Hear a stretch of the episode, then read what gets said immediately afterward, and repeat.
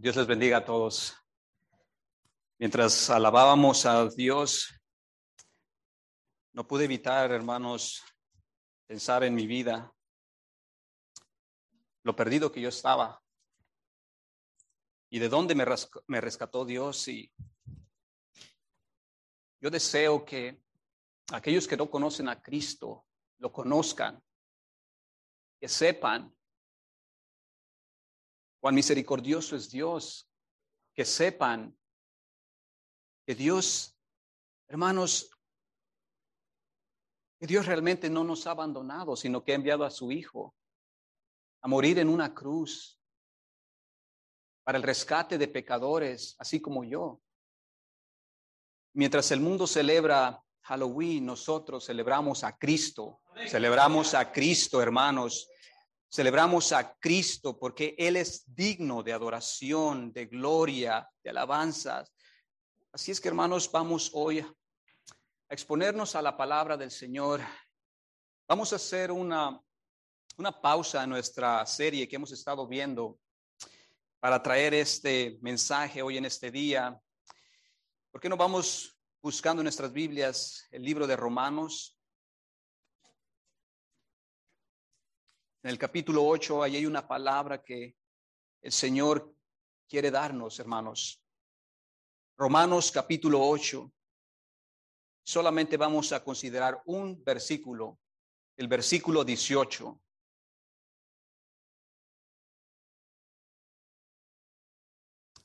Romanos 8, 18. Y el título de este mensaje es, mi aflicción es ahora, pero mi gloria futura. Mi aflicción es ahora, pero mi gloria es futura. Y nosotros vamos a ver por qué aquí eh, del título de este mensaje, qué es lo que nos dice la palabra de Dios y cómo nosotros vamos a atesorar esa palabra en nuestros corazones, hermanos. Y viendo las cosas que estamos viendo ahora en este tiempo, en este mundo, hermanos, nosotros recibamos esa palabra con, eh, con un aliento, recibamos esa palabra, porque esta palabra viene de Dios, no viene de hombre, viene del Señor. Así es que pongamos nuestro corazón y dispongámonos y seamos sensibles a la voz del Espíritu Santo, hermanos. Romanos 8, 18.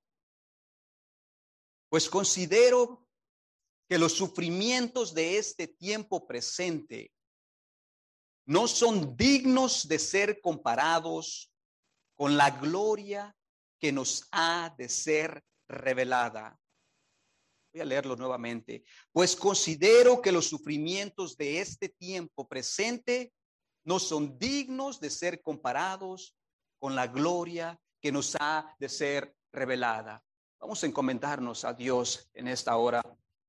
Amado Padre Celestial, hemos exaltado tu nombre, hemos alabado, hemos glorificado, Señor, con estos cánticos, con alabanzas, porque eres digno, Señor, de recibir toda gloria, de recibir, Señor, toda la adoración de tu pueblo, oh Dios. Te doy gracias que permitiste que mis hermanos y que toda persona que vino aquí, Dios mío, y los que nos están viendo y los que nos verán, Señor, a través de eh, las plataformas digitales. Te doy gracias, Padre, que nos permites escuchar tu palabra. Suplico tu bendición, oh Jehová, y que tu Espíritu Santo nos ministre en esta mañana, Señor, para recibir tu palabra, atesorarla en nuestro corazón y así, oh Padre amado, crecer en el conocimiento de ella te alabamos y te bendecimos. Ayúdame en mi gran debilidad, oh Dios, y habla a mis hermanos a pesar de mis limitaciones, de modo que ellos puedan salir de este lugar con una nueva perspectiva, oh Dios. Te lo suplico por amor a tu Hijo, Cristo Jesús. En su nombre, oh Dios, te lo ruego. Amén. Amén. En el año 2009, Dios nos dio una bendición a mí y a mi esposa. Nos dio la dicha, pues, de tener nuestras gemelas, ¿verdad? Y cuando nos dieron la noticia de que íbamos a ser padres de gemelas y además idénticas, eh, pues mi corazón estaba regocijándose de alegría. Cuando se llegó el tiempo del parto, ese día yo creo que fue para mí uno de los más largos que yo pueda recordar. Yo pienso que para mi esposa mucho peor, porque fue un, un parto sumamente difícil, muy terrible en la manera de que ella sufrió mucho. Eh, las contracciones, yo creo que todos los que tienen, las mujeres que tienen sus hijos, saben de lo que yo les estoy hablando. Nosotros los varones, pues realmente, aunque entendemos en cierta manera, sin embargo, obviamente no podemos entenderlo completamente más que las mujeres que tienen sus hijos. Y esa noche mi esposa pasó, es más, llegamos a las seis de la mañana al hospital y ella pasó todo ese día y como hasta las ocho de la noche ya, eh, todo, todo el día las contracciones estuvieron ahí suaves, pero a las ocho de la noche ya las contracciones eran terribles, un dolor terrible. Y yo entonces sin poder hacer nada por ella, pues solamente miraba ahí, yo no sabía ni cómo actuar. Eh, entonces mi esposa llorando, sufriendo, y a la verdad que sufrió mucho ella. Y si ya de por sí, hermanos, con un parto es mucho sufrimiento, ahora imagine doble parto, doble. Entonces fue una noche terrible, pero al final de que las gemelas nacieron, todo ese sufrimiento que mi esposa pasó, todo llanto, todo ese dolor, todas esas contracciones terribles en su cuerpo, cuando los doctores pusieron eh, a las niñas en sus brazos, todo ese dolor desapareció por el gozo que ella sentía de tener a sus hijas en sus brazos. Así es que ese gozo fue mucho mayor que el sufrimiento que ella estaba pasando. Fue un gozo maravilloso. Y sabe que de esa misma manera eh, podemos comparar lo que Pablo está diciendo aquí. Los tiempos difíciles, los tiempos de angustia que vivimos, los tiempos de dolor que ahora tenemos, son como los dolores de parto de una mujer que está a punto de dar a luz.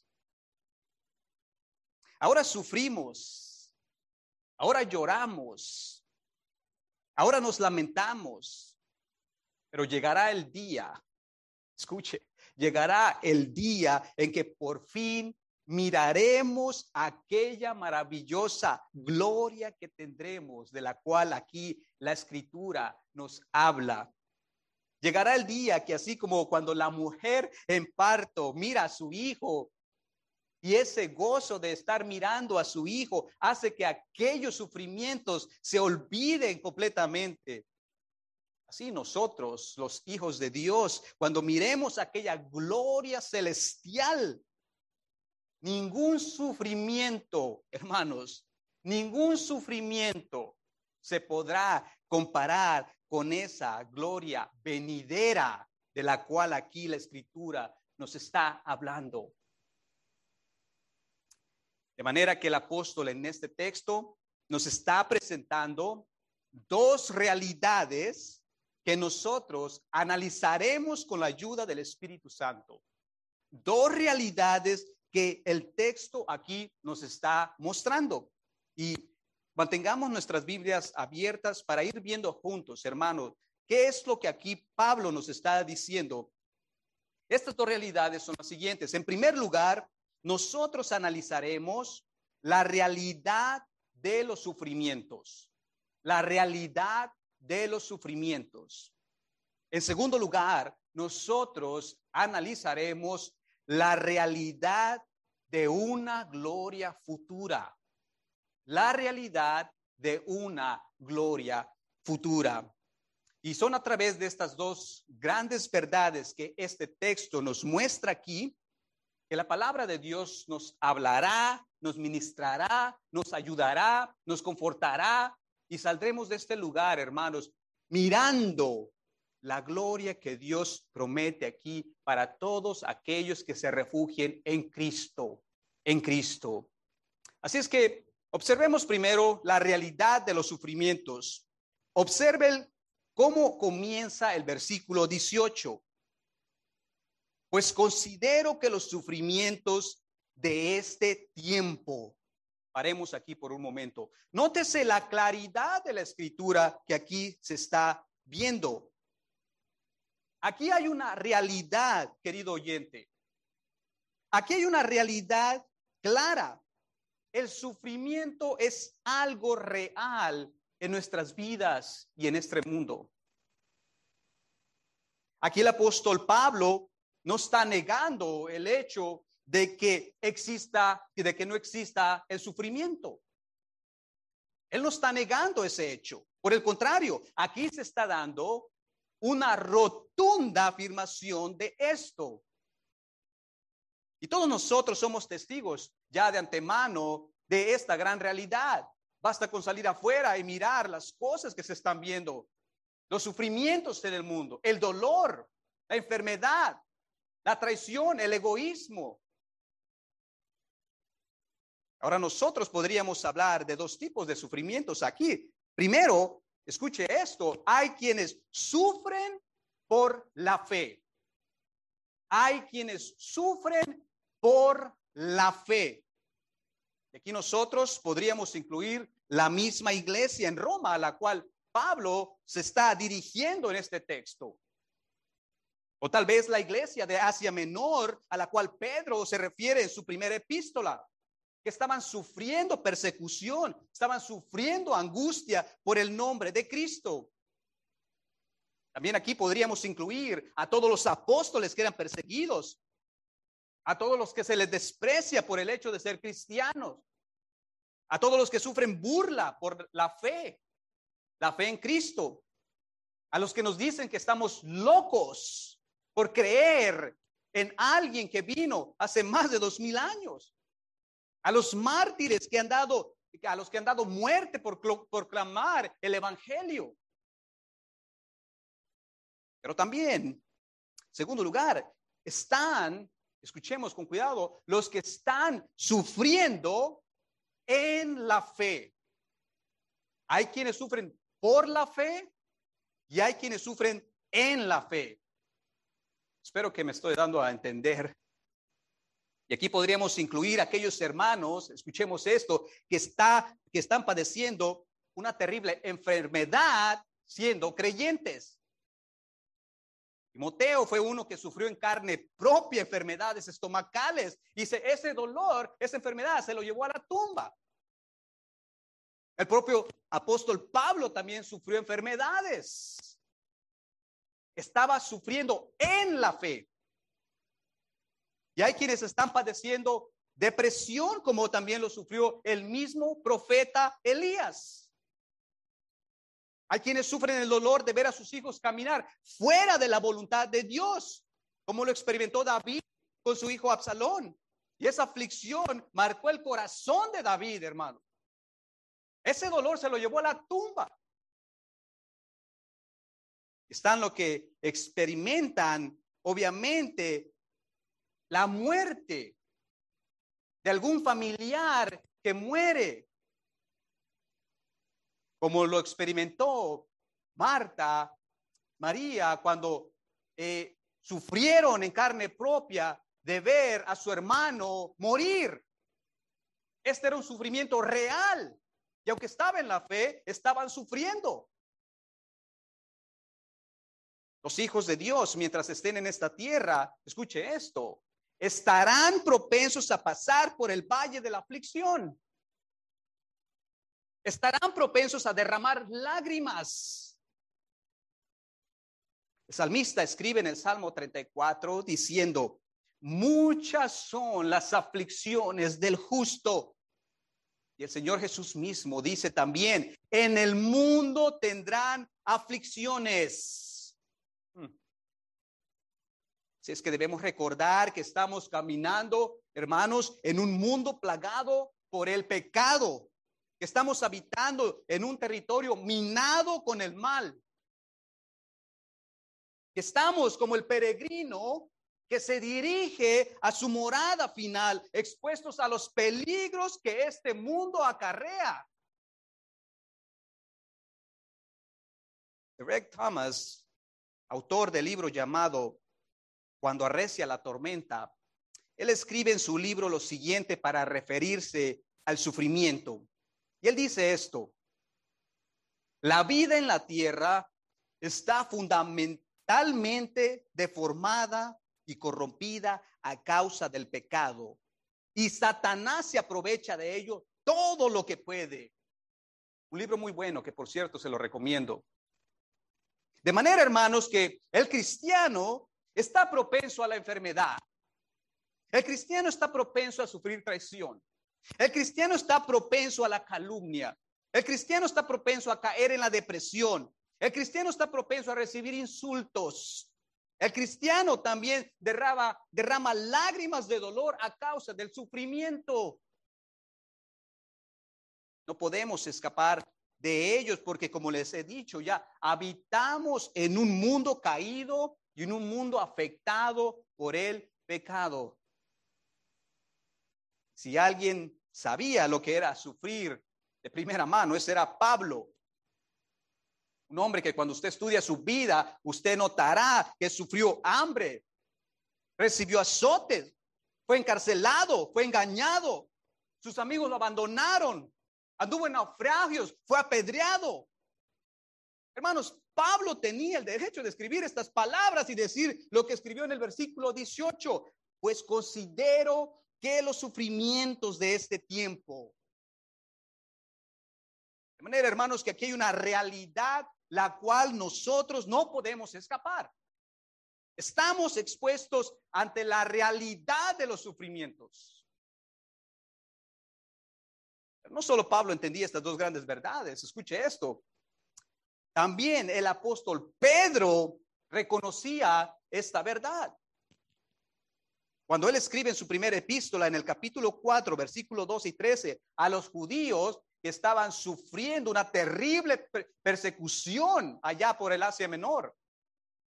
Y ahí les escribe, le dice lo siguiente, amados, no se sorprendan del fuego de prueba que en medio de ustedes ha venido para probarlos, como si alguna cosa extraña les hubiera acontecido. Antes bien, a la medida en que comparten los padecimientos de Cristo, regocíjense para que también en la revelación de su gloria se regocijen con alegría.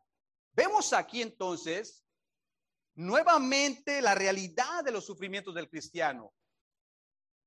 Pedro está afirmando algo sumamente importante. Y escuche esto. Primero, primero, que no debemos sorprendernos cuando las aflicciones llegan a nuestras vidas. Es más, el cristiano ya debe anticipar que llegarán aflicciones a nuestras vidas, de alguna forma u otra.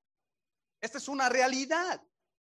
Segundo, que hay una gloria futura que nos espera cuando por fin habremos pasado por el valle de lágrimas. Hay una gloria para la iglesia cuando nuestra fe no sea movida por los azotes de tales sufrimientos. Y observe, el final del versículo que hay una ahí hay una revelación de la gloria de Cristo que será manifestada en el futuro para todo creyente y entonces nuestro gozo será cumplido. Pero de esto hablaremos más adelante conforme avancemos en nuestro mensaje. Tercero, que Dios usará ese dolor, usará esa angustia, usará ese desprecio que te hacen él usará la enfermedad que estás pasando para que te refugies más en Él y para que tu fe se vaya puliendo cada vez más. De manera que nuestros sufrimientos, hermanos, nuestros sufrimientos son un medio que Dios usará para hacernos más como Cristo. Es por eso que yo tengo un problema cuando escucho decir a los predicadores que el día que vengas a Cristo, todos tus problemas desaparecerán. Hermanos, eso no es bíblico. Eso no es bíblico. Nosotros, escuche esto, no venemos a Cristo para que todo me vaya bien, para que no tenga ningún tipo de problema. Nosotros venimos a Cristo porque hemos entendido que hemos pecado en contra de un Dios santo, que hemos quebrantado su ley, que, necesitamos un intercesor entre nosotros y Dios. Y ese intercesor es Jesucristo, hombre, como lo dice su palabra. Él no vino a morir en una cruz, escuche esto, para que yo tenga el mejor empleo de mi vida. Él no derramó su sangre para yo tener las mejores marcas de ropa. Él no sufrió en la cruz para yo tener mi mejor auto, mi mejor casa, para tener mi banco repleto de dinero. No, no. Cristo vino a rescatarnos de nuestra condición de pecado, de nuestra pobreza espiritual, del problema que había y que hay todavía entre los hombres y Dios por haberse revelado en contra de su santidad, en contra de su ley. Si no, preguntémosle a Pablo si por seguir a Cristo eh, fue un hombre que todo le iba bien, que no sufría para nada. O tal vez pregúntele a Pedro, que fue encarcelado, fue azotado, fue humillado. Y aparte de eso, le dieron muerte crucificándolo boca abajo en una cruz. O si quiere, más reciente, el predicador Carlos Spurgeon, cómo ese hombre sufría. Muchos saben de su ministerio, muchos saben de, de, de cómo él predicaba miles y miles de almas, pero pocos saben del sufrimiento que este hombre pasaba en las noches, los días, sufriendo de ese dolor en su cuerpo, sufriendo de la depresión.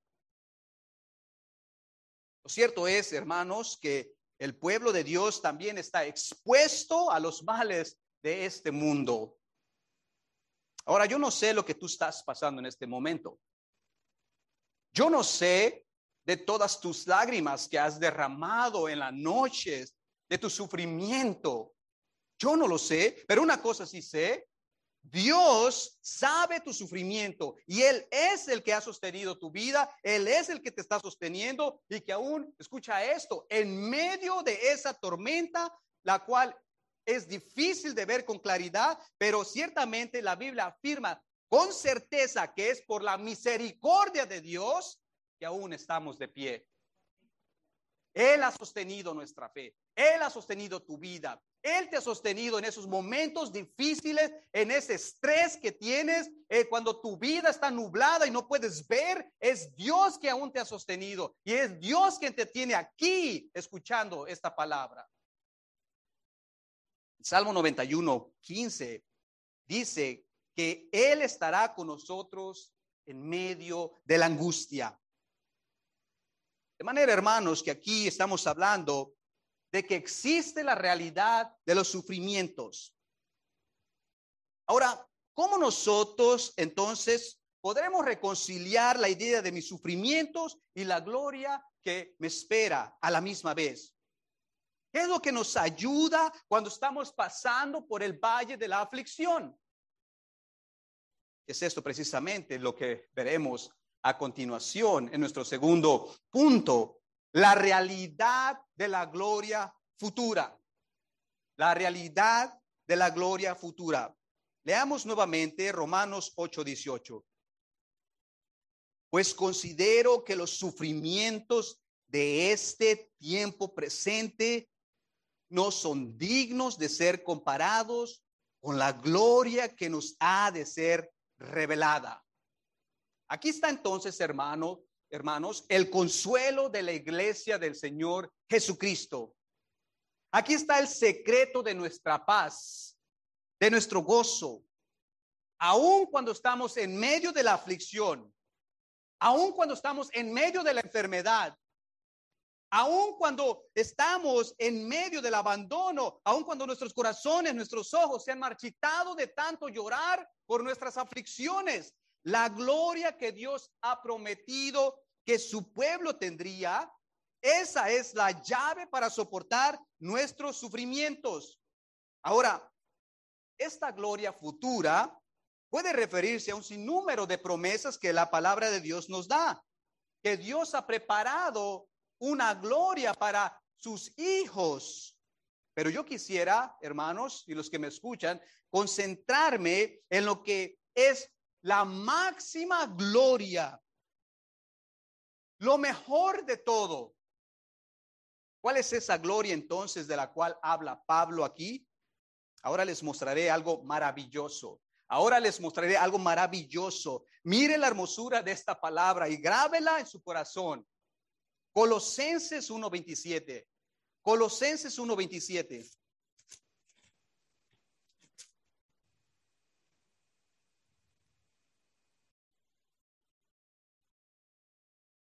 A estos Dios quiso dar a conocer cuáles son las riquezas. Y ahora escuche, aquí viene la revelación de la gloria de este misterio entre los gentiles que es Cristo en ustedes, la esperanza de la gloria. ¿Qué es lo que está diciendo Pablo aquí? Pablo está diciendo que la máxima gloria que puede existir se nos ha revelado y esa gloria, ese esplendor, esa revelación no es otro sino Cristo mismo. No solo eso, sino que Pablo continúa diciendo que Cristo, el cual es la máxima gloria que puede haber, está habitando en nosotros en estos momentos a través de su espíritu. Pero que esa gloria, y escuche esto, esa gloria se revelará más claramente en el día que lleguemos allá a su presencia y le miremos frente a frente y estemos con Él para siempre. De esa es la gloria que se nos revelará claramente. Sí que el apóstol Pablo nos está presentando que para contrarrestar cualquier tipo de sufrimiento, escuche esto, tenemos que pensar en aquella máxima gloria que nos espera, la cual ya dije que es Cristo mismo. Aquella gloria que tendremos de nuestro, con nuestro Salvador cuando estemos en nuestra morada celestial. Tenemos que pensar en el maravilloso día que le veremos frente a frente. Esa gloria es el motor que nos empuja a sobrellevar los tiempos de nuestros, los tiempos malos de nuestros días. Pablo está llevando a sus lectores, escuche esto, Pablo está llevando a sus lectores a que recuerden la promesa hecha por Dios que un día todos nuestros sufrimientos terminarán. Que un día todo esto que conocemos llegará a su fin. Que un día toda enfermedad desaparecerá. Toda lágrima será limpiada de nuestros ojos. Todo dolor se irá para siempre. El cáncer desaparecerá como la neblina desaparece. La depresión será reemplazada por gozo. Ya no habrá más muerte, hermanos, porque en su lugar, escuche esto, habrá una vida eterna. No habrá más tristeza, porque en su lugar habrá el gozo del Dios Todopoderoso. Ya no tendremos cuerpos que se desgasten, porque el Señor mismo nos entregará cuerpos glorificados ahora escuche esto, porque aquí viene lo mejor. Este regocijo, escuche esto, esto es lo mejor. Este regocijo llegará a su máximo clímax cuando la iglesia, toda la iglesia de todos los tiempos, uniremos nuestras voces allá en el cielo junto con los seres celestiales y en ese tiempo adoraremos al Cordero de Dios para siempre. Escuche cómo Juan describe este gozo, esta gloria que nos espera, que por fin será cumplido completamente en aquel día. Apocalipsis 19.1.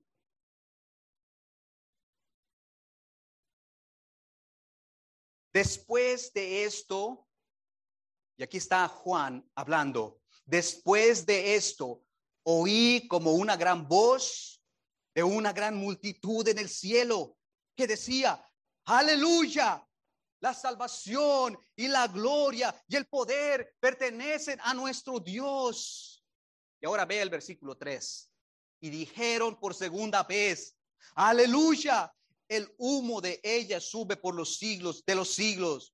Entonces los veinticuatro ancianos, los cuatro seres vivientes, se postraron y adoraron a Dios que está sentado en el trono y decían, amén, aleluya. Y del trono salió una voz que decía, alaben ustedes a nuestro Dios, todos ustedes sus siervos, los que le temen, los pequeños y los grandes. Oí como la voz de una gran multitud, como el estruendo de muchas aguas y como el sonido de fuertes truenos que decía, aleluya, porque el Señor nuestro Dios Todopoderoso reina. Regocijémonos y alegrémonos y démosle a Él la gloria, porque las bodas del Cordero han llegado y su esposa se ha preparado. Amén. Hermanos, hermanos, he aquí lo máximo de esa gloria que nos espera. Todos los santos de todos los siglos, de todos los tiempos, estaremos parados frente al Cordero que fue inmolado y le adoraremos junto a millones de millones y millones de los redimidos. Y nuestras voces allá en el cielo se escucharán fuerte y nos, y nos uniremos a todos aquellos que sufrieron por Cristo y levantaremos alabanza, adoraremos a nuestro Salvador y el Cordero de Dios será exaltado, serán exaltado, hermanos. Nos espera una gloria futura que jamás, escuche esto, que jamás nos acordaremos de los peores sufrimientos que tuvimos en esta tierra. Esa era la gloria de lo cual está aquí hablando Pablo en Romanos esa es la gloria que la escritura nos está diciendo. Esa gloria futura era el motor que ayudaba a Pablo a sobrellevar todo tipo de aflicción, todo sufrimiento, toda enfermedad, todo dolor. Esa era la gloria la cual Pablo ponía primeramente en su mente para sobrellevar estas cosas en esta tierra. Hermanos, esta vida, escuche esto, esta vida es corta y pasajera. Y los sufrimientos que pasamos aquí son por un instante, son por un instante. Serán como nada al pensar en una eternidad con nuestro Dios. Lo que ahora tenemos con nosotros no ha sido completado, sino que se manifestará en su esplendor cuando lleguemos a nuestra morada celestial. De manera que, aunque por el momento ahora somos ayudados por su Santo Espíritu, en medio de las tribulaciones que estamos pasando y de la angustia del dolor, de la enfermedad, pero en aquel día todo estará completo. Todo estará completo finalmente. En aquel entonces nuestro gozo será cumplido para siempre, para siempre. Ya no habrá más dolor, como dice Apocalipsis 21, ni enfermedad, ni angustia. Nuestras lágrimas serán secadas, serán enjugadas por nuestro Señor. Y esa es la gloria de la cual aquí el apóstol nos está hablando. Y esta es la palabra que Dios quiere que meditemos yo sé que muchos estamos pasando por aflicciones, algún tipo de dolor, pero esta palabra es para ti.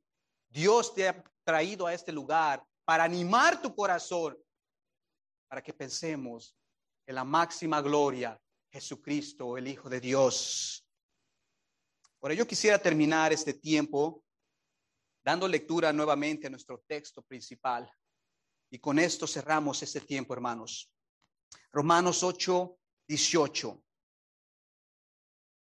Pues considero que los sufrimientos de este tiempo presente no son dignos de ser comparados con la gloria que nos ha de ser revelada. Aleluya.